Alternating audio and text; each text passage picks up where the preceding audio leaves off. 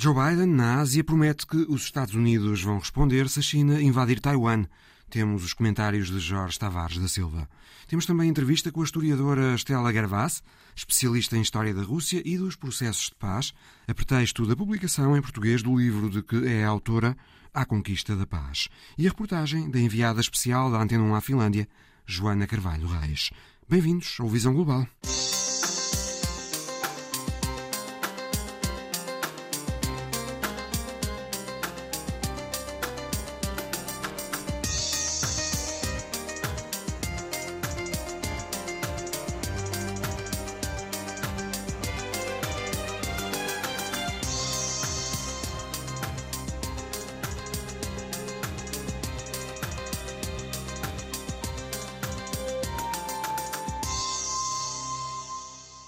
Atenções continuam centradas na Ucrânia, mas há um outro ponto quente no mar da China, que é Taiwan, que alguns analistas consideram que pode ser a ignição para um conflito maior no futuro entre os Estados Unidos e a China. Joe Biden esteve esta semana na Ásia e prometeu defender Taiwan militarmente em caso de agressão chinesa. Biden avisou a China que não pode pensar em fazer a Taiwan o mesmo que a Rússia está a fazer na Ucrânia. Temos esse compromisso. Repare, a situação é esta. Nós concordamos com a política de uma só China. Assinamos isso e todos os acordos relacionados com isso, mas a ideia de que Taiwan pode ser tomada pela força não é adequada. Não é aceitável outra ação semelhante ao que aconteceu na Ucrânia.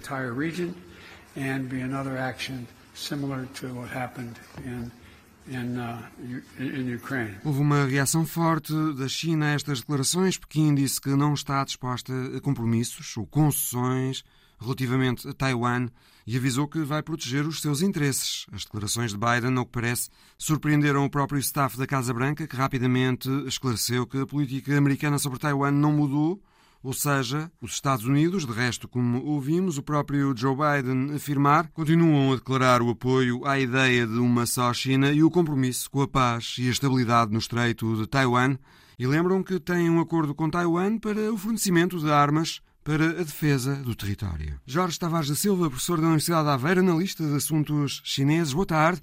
As declarações de, de Biden em Tóquio mudam alguma coisa na política americana em relação a Taiwan? Bom, de alguma forma uh, mudam no sentido que esclarecem, digamos, aquela uh, tradicional ambiguidade estratégica por parte dos Estados Unidos, ou seja, não assumindo propriamente de uma forma clara que irão defender a ilha de Taiwan, portanto há essa ambiguidade, e ao fazer esta declaração predispõe-se de facto para, e de uma maneira muito, muito evidente, uh, predispõe-se de facto a fazer uma, uma proteção da ilha do ponto de vista militar. Houve ambiguidades ao longo deste tempo. Porque não se sabia se efetivamente os Estados Unidos iriam ou não, ficámos sempre nessa, nessa dúvida, se iriam ou não, e também confesso, nós não sabemos de facto se. Se vão ou não, acho, não é? Caso haja uma agressão militar chinesa. É, eu acho que muitas vezes Taiwan surge um pouco aqui como um, um, um, peão, digamos, neste processo político, é muitas vezes utilizado uh, como um, um, ativo político para, no fundo, para as suas relações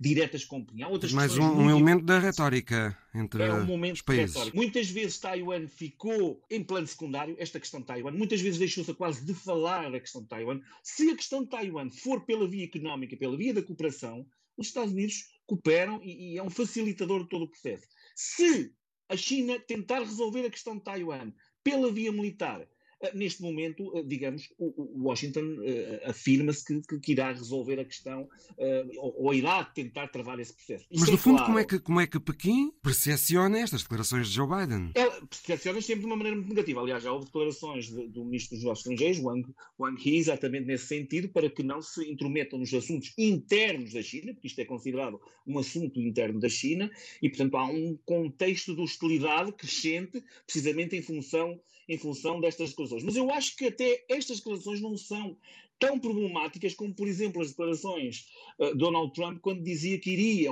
eventualmente rever o princípio de uma só China. Essas sim poderiam ser muito mais ofensivas porque essas poderiam ter em causa a, a, independência, uma possível independência de Taiwan. Coisa Ora, que Joe Biden, Joe Biden, não faz, ele não põe em causa o princípio de uma só China. Ora, isso é o, o aspecto principal para termos um bocadinho de harmonia no meio de todo este processo porque esse é o ponto, digamos que sagrado. E não pode haver aqui uma alteração dessa, dessa circunstância, porque isso permitiria, eventualmente, uma uh, independência do território e é algo que a China não tolerará de forma nenhuma. E aí sim teríamos uma uh, eventual confrontação, uma eventual ação militar por parte uh, de Pequim. Isso não tenho dúvidas em relação a isso. Joe Biden tem um histórico de algumas, vamos chamar-lhe assim, incorreções no discurso sobre Taiwan, quando responde a repórteres, mas se calhar convém, convir-lhe ser exato, ser rigoroso, ser preciso quando fala de Taiwan, porque, para muitos analistas, pelo menos, Taiwan pode ser o rastilho para um conflito maior entre a China e os Estados Unidos. Pode, e a linguagem conta muito nesta, nesta questão.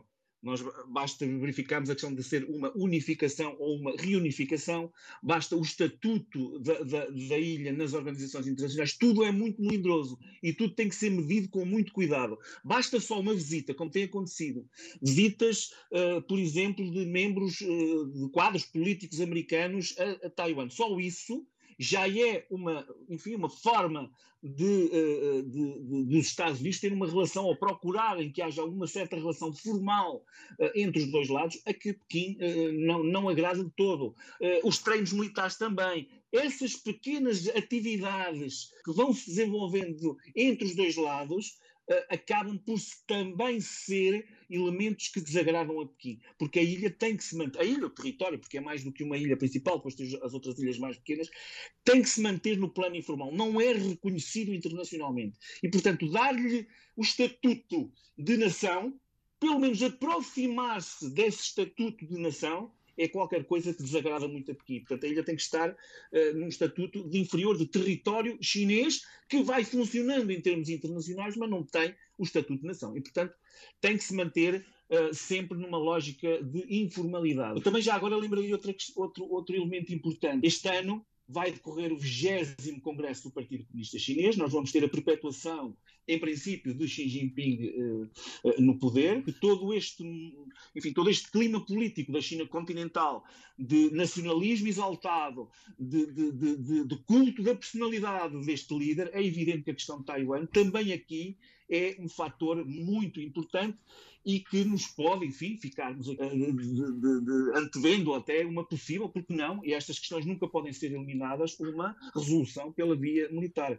E eu acho que foi isso também que o Joe Biden fez, uh, alertou foi um bocadinho na sequência do conflito na Ucrânia, advertiu a China. Não tentem fazer como a Rússia, porque nós vamos coisa. estar atentos nós vamos estar atentos e podemos reagir. É, foi um pouco a pensar nisto. Mesmo que nós saibamos provavelmente até não poderia não, não intervir. Mas o aviso é este, e portanto haverá consequências.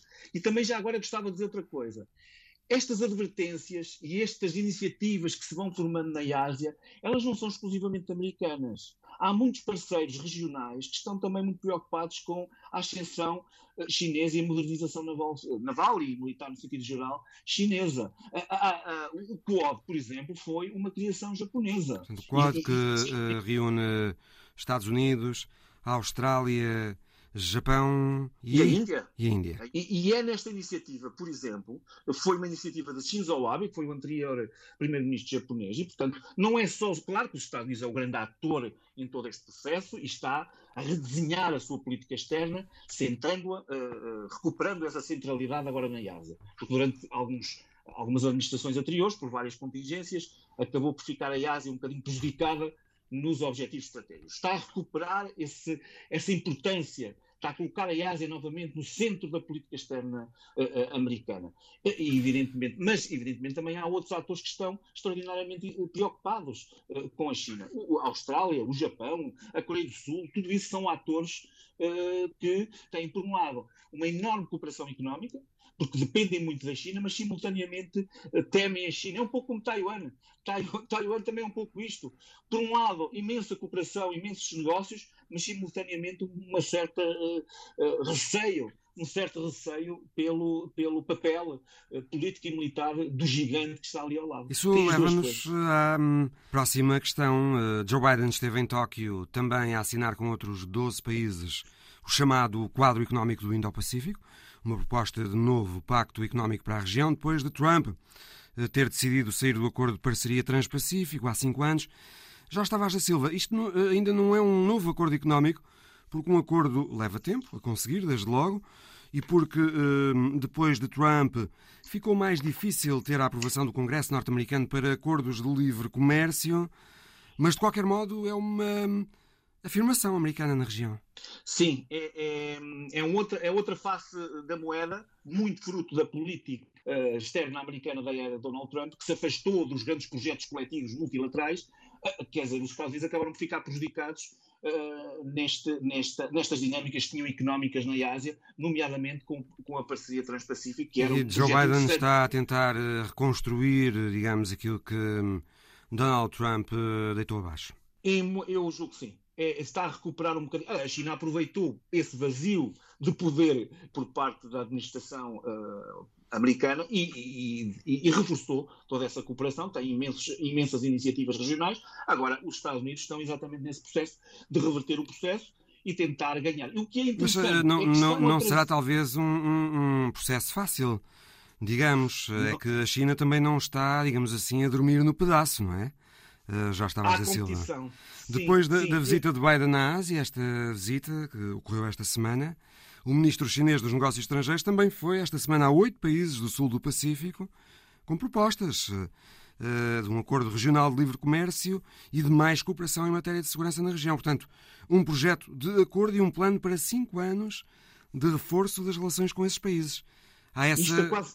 essa competição aberta, não é? No Indo-Pacífico. É entre a China e os Estados Unidos, de que, de que ia falar? É exatamente isso. Portanto, que temos aqui um jogo, não é uma competição, um jogo a ver quem consegue mais dividendos do ponto de vista económico e político, e é, é exatamente isso. Eh, e bombardeiros chineses e russos participaram em manobras conjuntas no mar do Japão enquanto Joe Biden estava em Tóquio. Provocações? Em parte, sim. Primeiro, eh, nós falamos muito da NATO, falamos muito dos projetos uh, que envolvem os Estados Unidos. Nós temos que perceber que a China e a Rússia são dois parceiros que têm cooperado muito do ponto de vista militar. Ambos, por exemplo, participam numa organização que temos falado pouco em, a em Portugal, de Xangai. a Organização de Cooperação de Xangai, que fazem exercícios militares recorrentes, fizeram inclusive, inclusivamente em 2015 no Mediterrâneo, têm feito uh, no Mar do Sul da China, têm feito em muitos, muitos cenários internacionais e, portanto, há uma partilha. Quando se fala em isolamento internacional da Rússia, é preciso também considerar que essa organização existe e que, se calhar, a Rússia não está assim tão isolada. É exatamente isso, eu queria alertar mesmo para isso. Há uma, eu já lhe chamei a porta dos fundos. A China, os projetos de, de, de fornecimento de petróleo, o Power of Siberia 1, o Power of Siberia 2, que são um, oleodutos que estão a passar entre os dois territórios, um deles até pela Mongólia, que está a ser reforçado agora, estão a fornecer petróleo à China e a, a preços uh, muito, muito, muito baixos. Ou seja, a China também está a tirar dividendos, como já tinha feito Curiosamente, na crise uh, ou na anexação da Crimeia, a China acaba por ser um beneficiado, por isso é que também se retraiu. Retraiu-se porque isso é útil para a Rússia, porque tem um parceiro que não entra diretamente e, portanto, beneficia, eh, acaba por beneficiar a Rússia, sendo uh, um apoio importante na parte sul, um, ehm, e é uma forma de subverter, de superar um bocadinho as políticas das sanções internacionais, que a China é totalmente contra a China é totalmente contra as políticas de sanções que está a ser aplicada à Rússia. E, portanto, serve-lhe aqui de um escape, digamos, a todo esse processo. E, curiosamente, agora aparecem neste, não sei se lhe chamar exercício, não é bem exercício militar, nesta operação eh, de, de voo, mostrando ou querendo mostrar que continuam a, a, a conversar, digamos, neste, no sentido de, eh, neste domínio militar. Com é Biden em Tóquio, que não foi certamente apenas uma coincidência. Pois, e, exatamente, e, e, e, eu ia dizer que a China e a Rússia cooperaram muito em uh, tecnologia. Curiosamente, os chineses beneficiaram muito uh, da, da, questão das sanções internacionais, porque havia uma, uma, espécie de primeira linha tecnológica russa, a tecnologia de ponta russa, que os russos não cediam aos chineses, temem também desse ponto de vista os chineses. Houve imensos casos de espionagem chinesa na Rússia para chegar a esses equipamentos mais de ponta, mas foram, viram-se obrigados a ceder. E hoje os chineses utilizam quer caças, quer eh, submarinos, uh, enfim, equipamentos em muitas áreas, eh, inclusivamente aqueles mísseis uh, supersónicos que agora foram desenvolvidos, só em cooperação entre os dois lados. A parte da, da, da, da cibersegurança também é uh, desenvolve em conjunto, a, a parte dos reconhecimentos faciais, enfim, um conjunto de domínios tecnológicos, quer do digital, envolvendo todas estas dinâmicas entre os dois, entre os dois países, e há uma cooperação muito forte em todos estes, estes domínios. E as novas revelações sobre Xinjiang, Jorge Tavares da Silva? Os ficheiros de polícia, como são chamados, que foram revelados e que, se dúvidas ainda houvesse, mostram que os centros de detenção de uigures no Xinjiang eh, não são apenas como escolas em que toda a gente é muito bem tratada, como Pequim eh, quis fazer crer, são mesmo centros de detenção com regimes policiais. Vê algum uh, potencial naquilo que foi revelado para que a China se sinta mais incomodada do que antes relativamente a essa questão de, do Xinjiang? A situação que acontece em Xinjiang, é verdade que ela é apontada sempre como uma, eh, uma manobra, digamos, dos meios de comunicação ocidental, eh, é sempre apresentada dessa forma, uma maneira de denegrir a imagem da China. É, Aliás, a China voltou a fazê-lo? Disse que uh, isto que foi agora revelado não passa de um ato de sabotagem política. Farsas políticas para prejudicarem a viagem à China da alta comissária dos direitos humanos, uh, Michelle Bachelet. Esta Exato, semana também, está, não é? Está na China e. e Portanto, a revelação destas informações coincidiu com a viagem da alta comissária à China. É verdade que sim.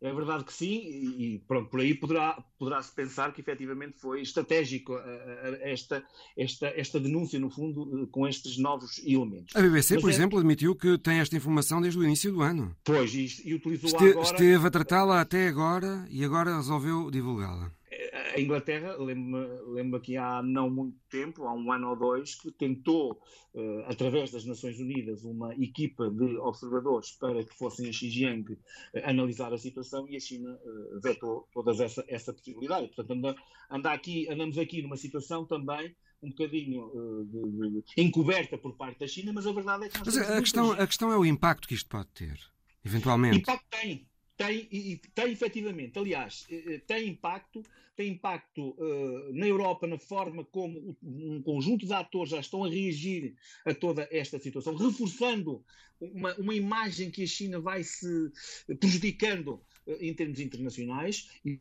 portanto, já, nós já vimos eh, vários países, vários líderes, eh, eh, de facto, a manifestarem esse repúdio por, por todas estas situações. Por exemplo, a, uhum. Europa de Leste atualmente tem uma, uma a, imagem da China tem vindo a degradar-se não foi só por esta questão em particular, foi também muito na sequência da própria pandemia, foi na sequência da rivalidade que começou a existir em muitos, em muitos domínios do, do ponto de vista económico e, e, e, competição, mas a imagem que a China eh, tinha aqui há uns anos atrás, ela tem vindo a degradar-se. E estas, estes exemplos e estes, estes acontecimentos não ajudam nada disso e começam a haver facto, começamos a verificar uma, reação negativa em muitos atores, sobretudo naquilo que nós chamamos o mundo dito ocidental. E, portanto, é sobretudo aí o tal.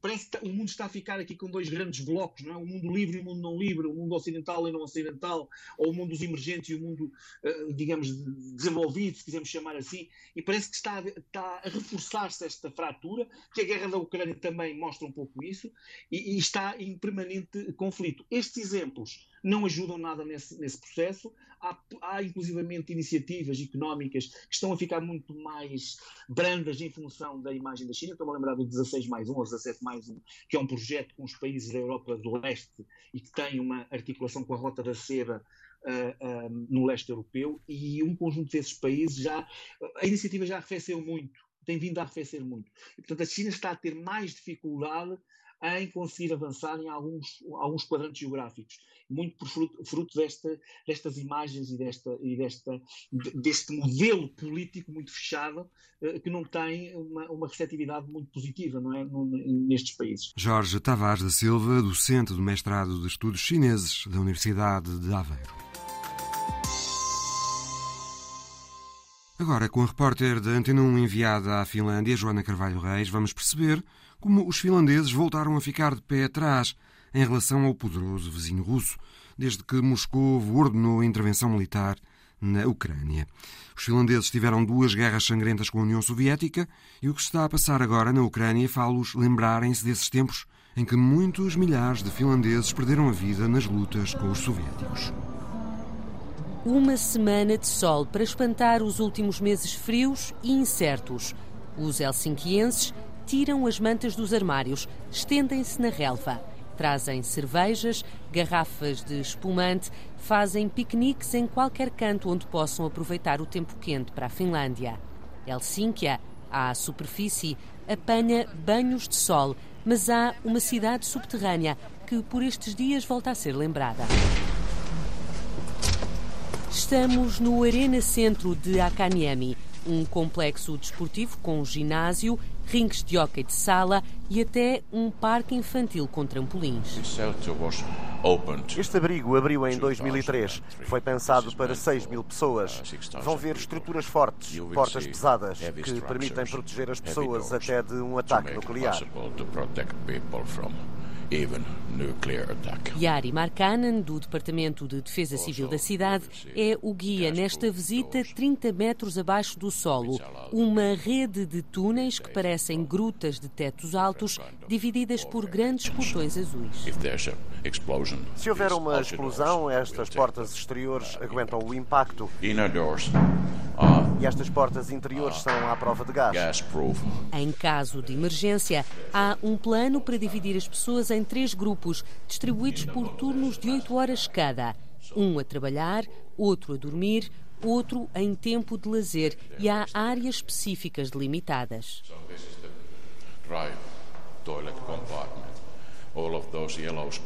Quadrados amarelos no chão indicam onde vão ser instaladas as casas de banho. Há uma zona de desinfecção de materiais radioativos, estruturas de camaratas prontas a serem montadas e, por cima dos campos de hóquei, quase passam despercebidos, há colchões suspensos em cabos de aço. Yari lembra que na Finlândia, desde 1954, os edifícios com mais de 1.200 metros quadrados são obrigados a ter abrigos. Para os que uh, vivem em casas mais pequenas ou mais antigas, há estes bunkers públicos. São cerca de 60, num total de 5.500 em toda a cidade de Helsínquia. Os abrigos foram construídos, mas não lhes ligaram muito. Os finlandeses quase se esqueceram que existiam. Usam os abrigos como zonas de lazer, piscinas, armazéns, para todo tipo de funções.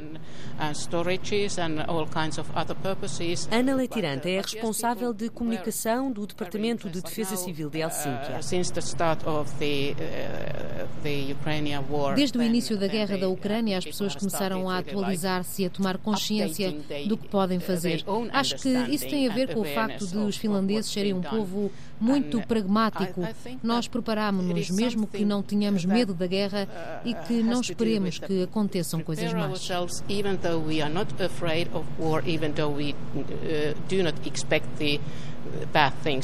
Nos últimos meses, a preparação está em curso. A linha de atendimento do Gabinete da Defesa Civil da cidade não para. As pessoas querem saber para onde devem ir em caso de um ataque. Preparam malas de emergência. A regra é estar pronto para sobreviver durante 72 horas, ter comida e água suficientes, medicamentos, pilhas, roupa quente. As autoridades aconselham as pessoas a estarem prontas. Voltamos à superfície. Parece que o caminho da Finlândia para a NATO não vai ser tão tranquilo como achávamos. Conversa de elevador, mas é também o tema que ocupa as capas dos jornais por estes dias. Erdogan, o presidente turco, está a criar problemas à adesão, mas os finlandeses não parecem dar muita importância. Ele vai acabar por ceder. A Finlândia já tem um pé dentro da NATO. É só uma questão formal. Depois de quase 80 anos de neutralidade, o país chega à Aliança Atlântica. Em fevereiro, as sondagens diziam que os finlandeses estavam divididos, 53% a favor da adesão. No início deste mês, já eram 76%. O que é que aconteceu? Memórias antigas que despertaram. A 180 km de Helsínquia, no Museu da Linha de Salpa, a banda sonora leva-nos numa viagem no tempo, até ao final dos anos 30 do século passado. Um pouco de história. A boleia de Antti Kovanen guia neste museu. Se calhar começamos eh, pela história da linha de Salpa. Começa na Guerra do Inverno, entre 1939 e 1940, em que os finlandeses tiveram de defender a independência do país. Depois da guerra, a Finlândia teve de fazer concessões à União Soviética e perdeu grande parte das fronteiras. Em 1939, a União Soviética reclamou território aos Bálticos, Estónia, Letónia, Lituânia e também Finlândia, a única que recusou ceder e por isso começou a chamada Guerra do Inverno. Apesar de ter um exército muito mais pequeno, usando a experiência de viver em temperaturas muito reduzidas, os finlandeses conseguiram resistir e provocar muitas baixas ao exército soviético, mas perderam território. No verão de 1941, a Finlândia sentiu-se forte o suficiente para reconquistar as anteriores fronteiras e lançou uma ofensiva sobre a Rússia. Mas desta vez, os soviéticos estavam preparados. Ainda assim, a Finlândia resistiu até 44. Esta linha de Salpa é testemunho dessa resiliência. As trincheiras uh, escavadas no chão uh, ligam bunkers preparados de forma engenhosa para travar o inimigo. Os finlandeses tiveram de ser criativos. Exemplo disso foram eles que, nesta altura, criaram os cocktails Molotov. Anti considera que a memória desses tempos difíceis, que foi sobrevivendo através das gerações, foi determinante na mudança de postura da Finlândia quanto à NATO.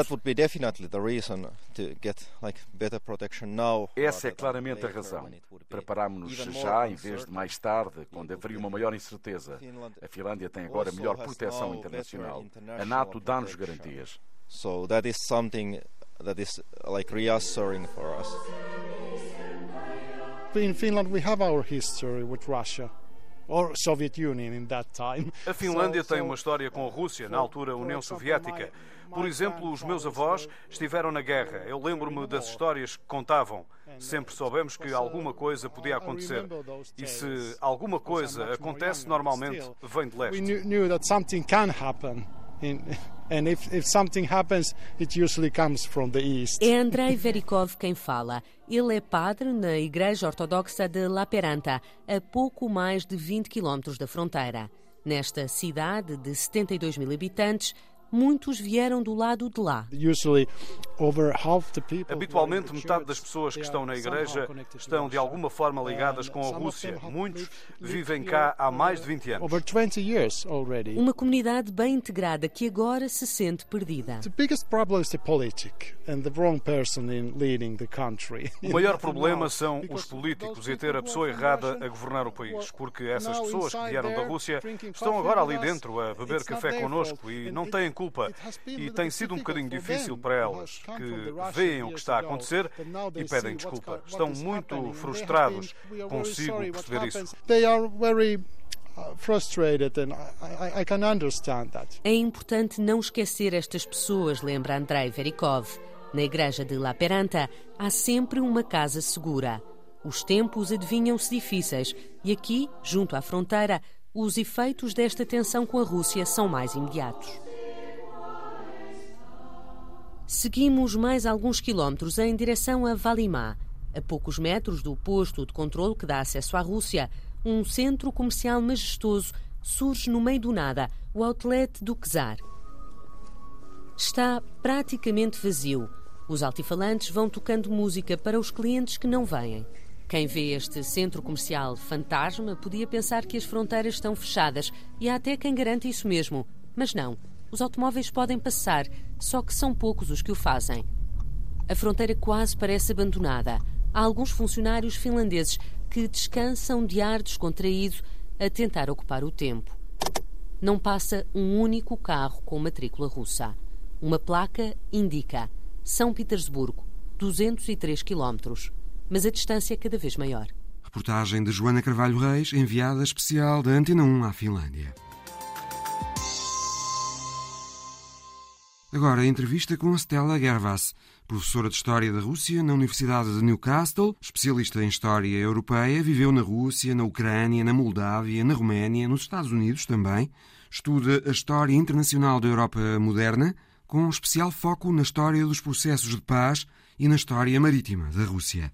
Stella Gervas escreveu A Conquista da Paz, do Iluminismo à União Europeia, com tradução portuguesa agora pela Desassossego.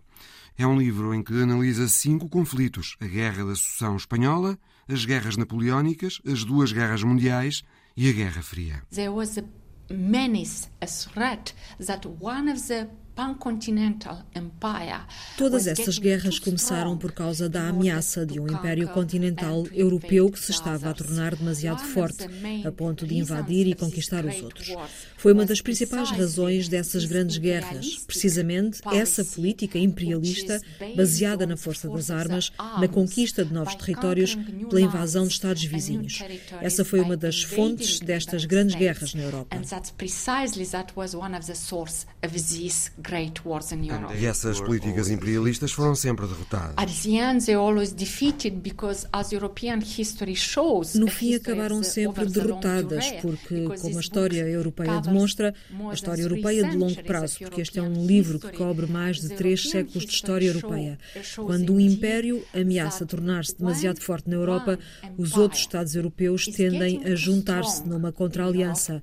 É um princípio de sobrevivência tend to unite together in a counter alliance in because that is a survival principle. You write that Europe has found a lasting peace and prosperity. Escreve que a Europa só conseguiu paz duradoura e prosperidade quando soube resistir a esses impérios europeus que tentavam obter terra e riquezas à força.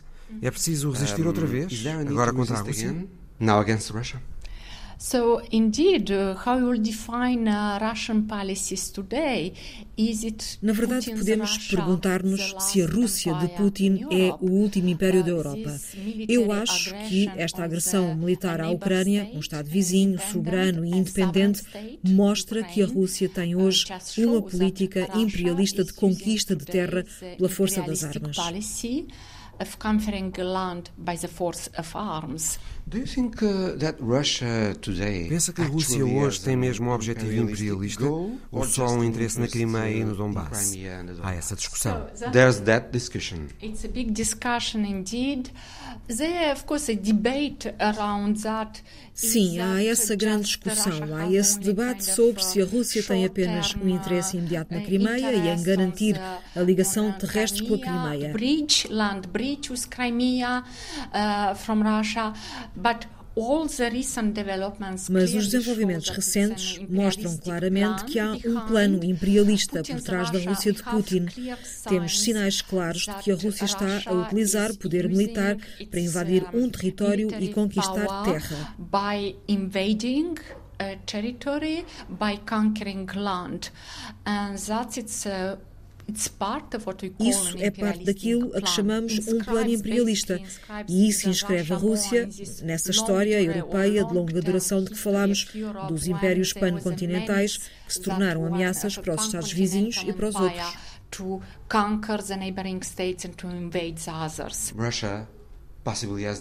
Terá a Rússia os meios para um empreendimento imperialista, os meios financeiros e outros?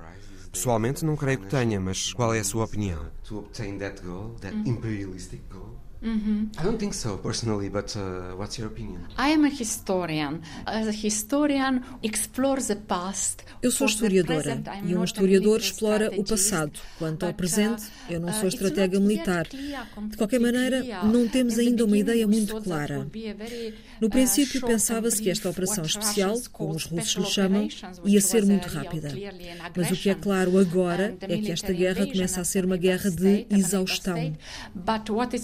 Now that this war is getting to be a, an war of attrition, of the long durée. We are, don't have still this awareness, clear awareness that we are getting more and more to an arms race. E ainda não temos bem a consciência de que estamos a entrar numa perigosa corrida às armas.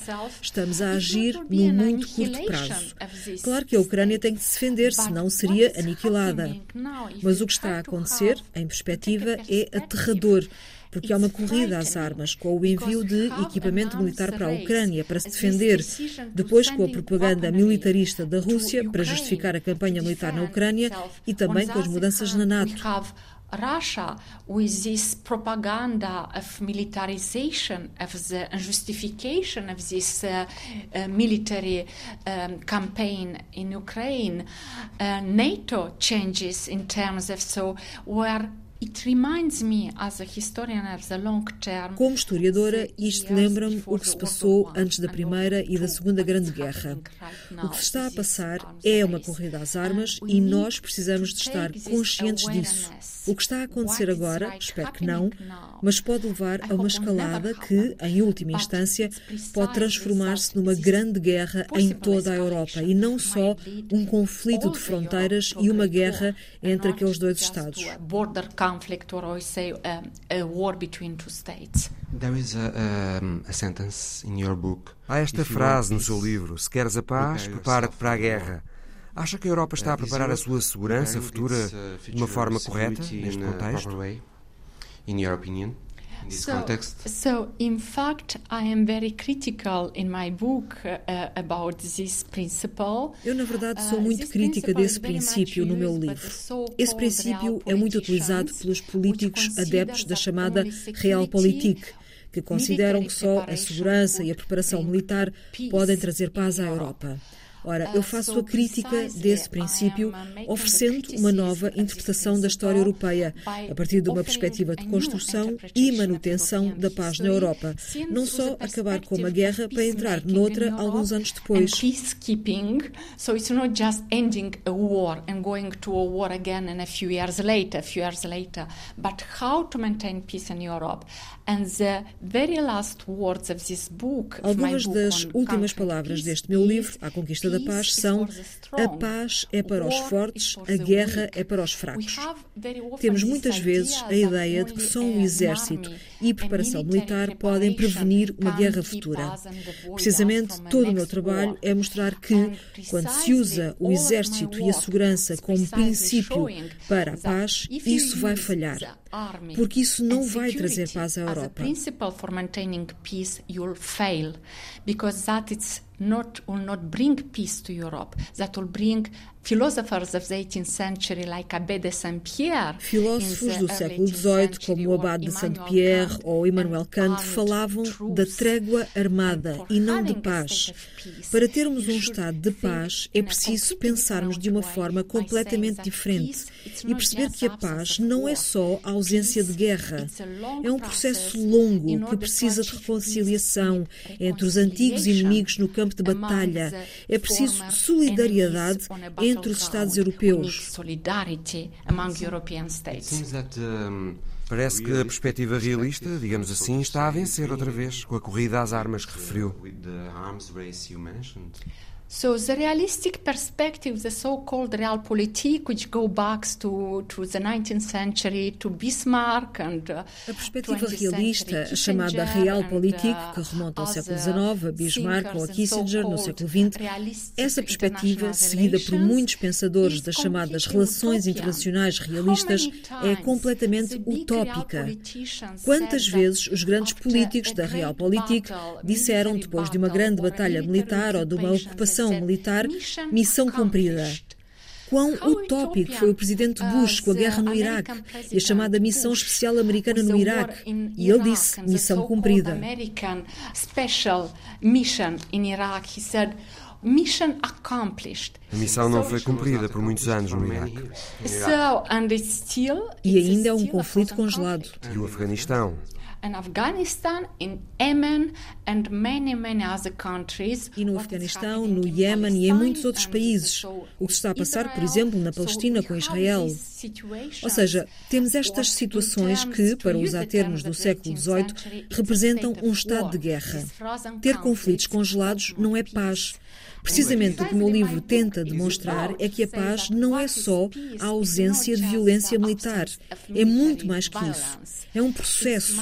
A paz nunca está garantida. E se continuarmos a ter estes conflitos congelados, esta espécie de cessar-fogo, isso não é um estado de paz.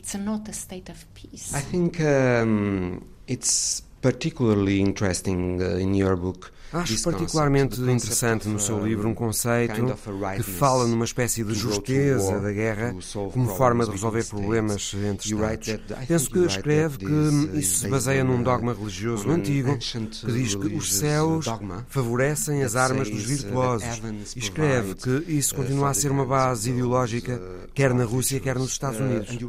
Quer explicar essa ideia? ideological basis, fundament, both in Russia and United States. Can you uh, uh, elaborate on, on, this idea, please? So yes, uh, that's indeed uh, by you know this Sim, uh, repare, este livro levou-me 10 anos a fazer e tendo essa perspectiva de longo prazo do processo de construção da paz na Europa e comparando-a com a visão de construção da paz que tem hoje a Rússia ou os Estados Unidos, reparei que são visões muito diferentes. Nos Estados Unidos, mas também na Rússia, considera-se que para manter a paz é preciso ter um exército forte. Só pela força das armas é possível manter a paz e, basicamente, só a segurança traz a paz. Only by the force of arms we can uh, keep peace, and that basically security will bring peace. European states os Estados europeus, depois da Segunda Guerra Mundial, adotaram uma visão muito diferente da paz e da construção da paz. Adotaram a ideia do nunca mais. No fim da Segunda Guerra, todos os Estados europeus estavam totalmente destruídos. Os europeus começaram a achar que nada, em momento algum, justificava a guerra. War is not justified by no means Mas achei particularmente interessante ver aquela base religiosa no apoio da Rússia e dos Estados Unidos à guerra. Sim, é uma base filosófica, mas por outro lado devemos saber que, em determinados momentos da história, a Rússia tomou parte no concerto da Europa. Por exemplo, depois de duas décadas de guerras revolucionárias napoleónicas, a Rússia do czar Alexandre I, que derrotou Napoleão, tomou parte no concerto da Europa, que passou a estar baseado numa cooperação ativa entre os Estados europeus. E depois da Segunda Guerra também. Também, e também no fim da Guerra Fria, com a perestroika de Gorbachev, com a doutrina de Gorbachev de uma casa comum europeia, uma ideia muito importante, da qual a Rússia também fazia parte, integrando a família europeia. E terá de ser assim outra vez neste conflito com a Ucrânia, não acha? A Rússia tem de tomar parte no processo de paz. Yes, but um, should be part of the future peace process. You know, essa é uma questão interessante, porque toda a Europa, todos os países europeus entraram em choque com esta invasão, com esta guerra que começou em fevereiro e responderam com sanções económicas para tentar isolar a Rússia. Mas não vai haver paz sem a Rússia. Sim, eu estou cada vez mais cética sobre se o isolamento da Rússia pode trazer paz à Europa. Como historiadora, que estuda precisamente estes momentos históricos e também como foram tratados aqueles que foram derrotados nas guerras, penso que isso é também uma questão de incluir ou excluir um dos participantes nesta guerra, que é precisamente a Rússia. A certa altura vai ser preciso voltar à mesa das negociações.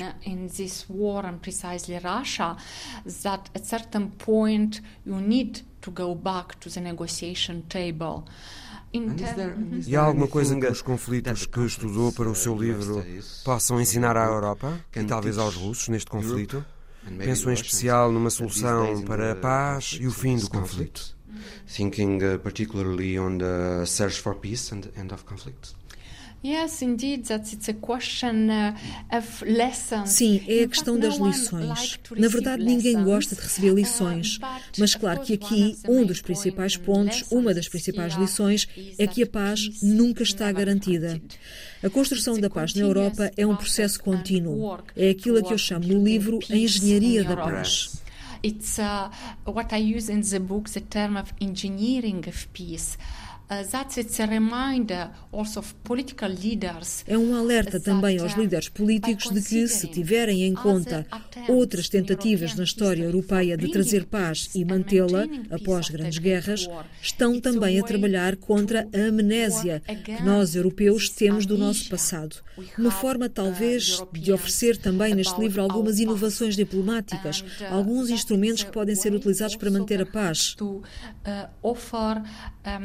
Book some diplomatic innovations and some instruments. Which kind of institutions worked in order to maintain peace? What do we need for uh, keeping peace in Europe? Do que é que precisamos para manter a paz na Europa? Porque a paz não é uma coisa natural. Ela tem que ser estabelecida, tem que ser instituída. Era a ideia dos filósofos do iluminismo, não é só minha. Portanto, proponho no meu livro um conceito de engenharia da paz. Como aperfeiçoarmos aquilo que temos, as ferramentas diplomáticas de que dispomos, para conseguir manter a paz a partir de experiências do passado. tools in order to maintain peace based on the previous experience. A Europa sempre tentou fazer isso. Yes and no. There was attempts Europeans Sim e não. Houve tentativas. Os europeus tendem a juntar-se em tempos de crise antes, durante e depois de guerras. E depois tendem a esquecer o que aconteceu, porque pensam que a paz está garantida. Quem podia imaginar que íamos ter uma guerra aberta, um campo de batalha na Europa, nas fronteiras orientais do continente? Nunca vamos ter paz na Europa enquanto não houver paz nos Estados vizinhos da Europa. We'll never be at a state of peace in Europe without having peace in the neighboring states of Europe. Going back to the intention Voltando às intenções da Rússia neste conflito com a Ucrânia, uh, penso que a história marítima da Rússia é também uma das suas áreas de investigação.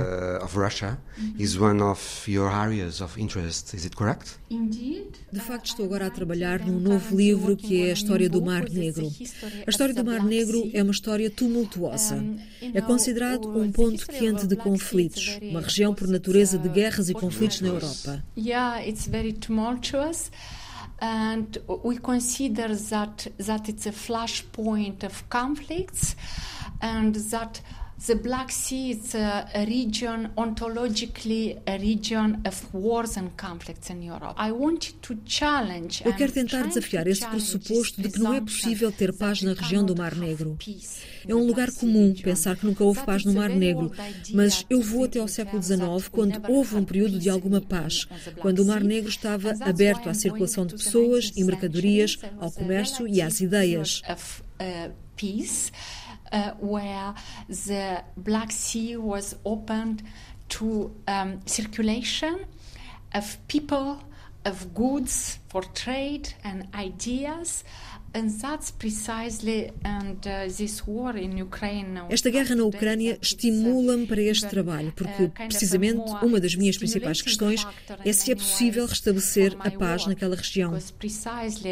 Uh, one of my main questions is can you establish peace on that region? What I was uh, uh, going to ask you Ia perguntar-lhe se esta guerra na Ucrânia terá a ver, sobretudo, com o medo da Rússia de vir a perder o controle do Mar Negro, porque há uma longa história de lutas russas pelo acesso ao Mar Negro e também ao Báltico. Russian fighting for access to the Black Sea, and not only the Black Sea but also the Baltic.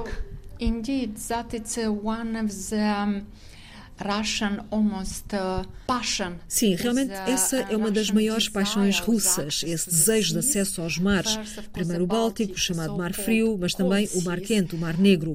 É uma velha obsessão dos dirigentes russos, uma ideia que remonta a Pedro Grande. It's an old obsession of Russian rulers. You can go back to Peter the Great with this idea and Catherine the Great. Uh, Parece quase uma questão existencial para a Rússia. Uh, é nesses termos que ela é uh, apresentada, por razões geopolíticas ou de segurança nacional. Uh, reasons or defense, for self-defense reasons. Razões comerciais também. Of course, there are commercial reasons, but will not Claro que há razões comerciais, mas hoje em dia não se atacam países vizinhos por razões comerciais. Mas essa ideia de que fala é realmente usada pelos ideólogos do Império Russo, da Rússia de hoje em dia.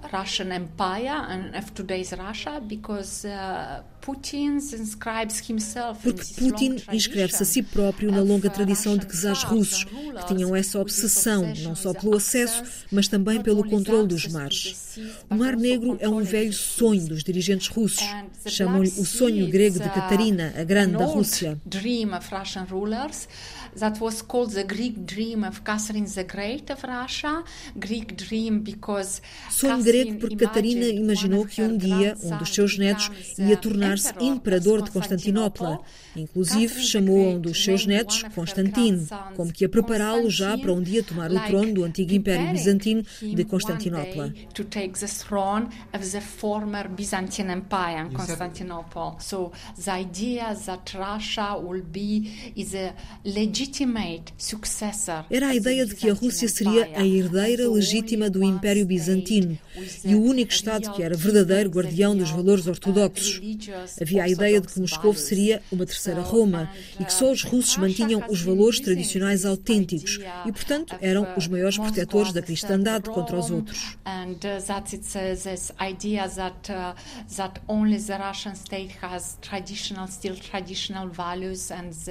main protector character of Christianity against others. So precisely today it's against Vemos hoje outra vez na Rússia essa velha forma que os czares tinham de utilizar essas ideias como ferramenta ideológica para justificar e legitimar guerras, agressões e conquistas. The wars of aggression and conquest. A historiadora Stella Gervas. A Conquista da Paz está disponível nas livrarias. Visão Global volta para a semana. Até lá.